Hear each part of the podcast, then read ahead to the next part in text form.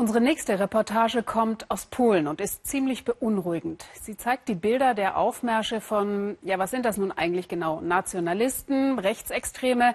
Jedenfalls marschierten sie zu Zehntausenden vorgestern am polnischen Unabhängigkeitstag. Ein Flaggenmeer und Rauchschwaden, die Stimmung aggressiv.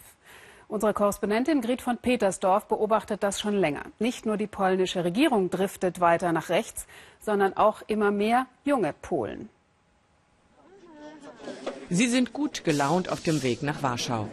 Sie gehören zum UNR, dem nationalradikalen Lager, eine rechtsextremistische Organisation. Chefin der niederschlesischen Gruppe ist die 26-jährige Justina Helzig. Gerade hat sie ihr Chemiestudium beendet.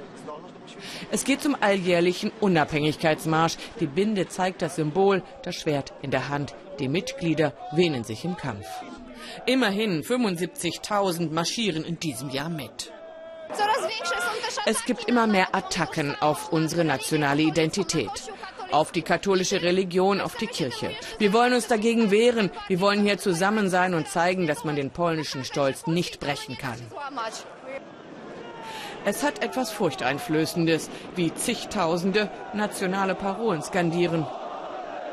Gott Ehre, Vaterland rufen sie und weg mit der EU. Manche werden auch präziser, wie Politikstudent Mateusz Pławski von der Allpolnischen Jugend, eine mitgliederstarke, offen rechtsextremistische Gruppe. Wir wenden uns gegen das, was aus Westeuropa kommt. Immigranten, Werbung für Homosexualität und Abtreibung. Das sind alles zersetzende Trends. Extremer Nationalist sein, das ist in Polen offenbar kein Problem.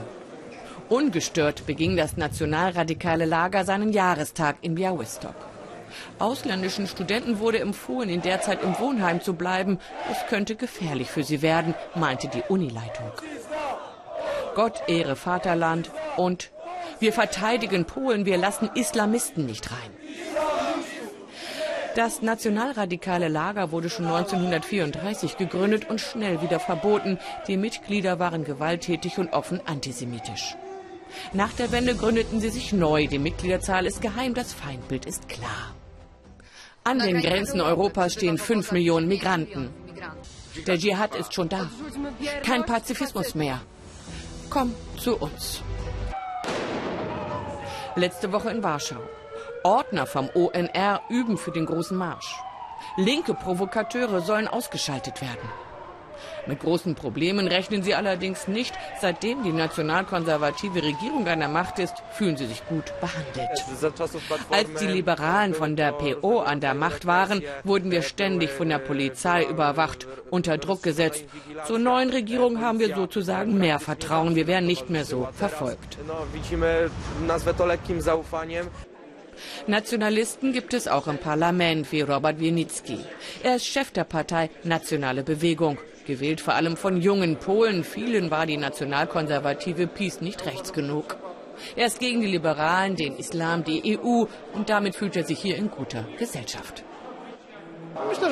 Bei der Regierungspartei denke ich, dass ich viele Anhänger habe. Nach meinen Auftritten bekomme ich viel Beifall von der Seite. Jedes Treffen der allpolnischen Jugend beginnt mit einem Gebet. Allmächtiger, gib uns die Kraft, durchzuhalten im Kampf um Polen, für das wir unser Leben opfern. Es gilt für alle Nationalisten Polens ein starkes Bekenntnis zur katholischen Kirche.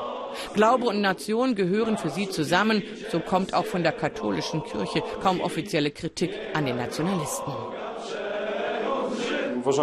Wir wollen eine Politik, die auf der christlichen Moral beruht, auf Werten des katholischen Glaubens.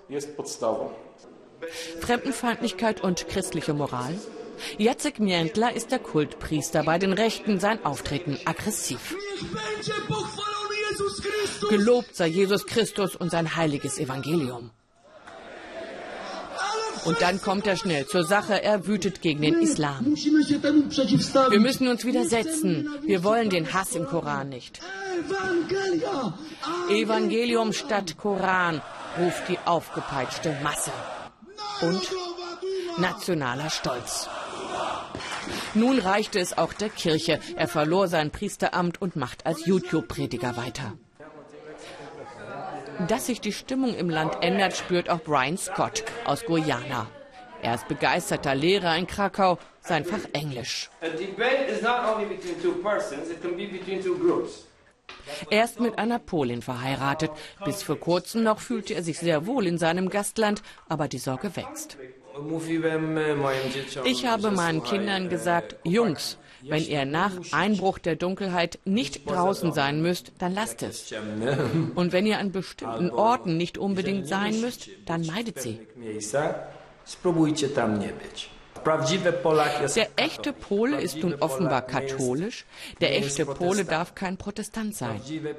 Ein echter Pole ist weiß. Er darf kein Araber sein. Er darf kein Schwarzer sein. Ist also Brian Scott Pole?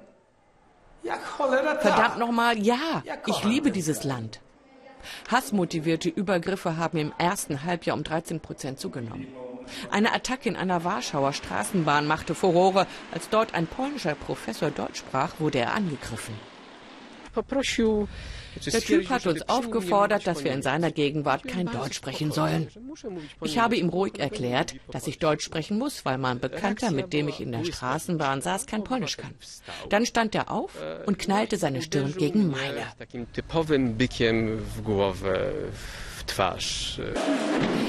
Es sind vor allem junge Menschen, die an diesem Wochenende in Warschau marschieren. Antiliberal, katholisch, ihr Kick, die polnische Nation. Die ganze Woche habe ich nicht geschlafen. Das ist einer der schönsten Tage in meinem Leben. Haben wir das nicht alles schon mal gesehen in Europa? In diesen Tagen bleibt nur zu hoffen, dass der Wahlsieg Trumps nicht nur dem rechten Rand Aufschwung bringt, sondern auch eine europäische Mehrheit zur Besinnung auf unsere freiheitlichen und demokratischen Werte.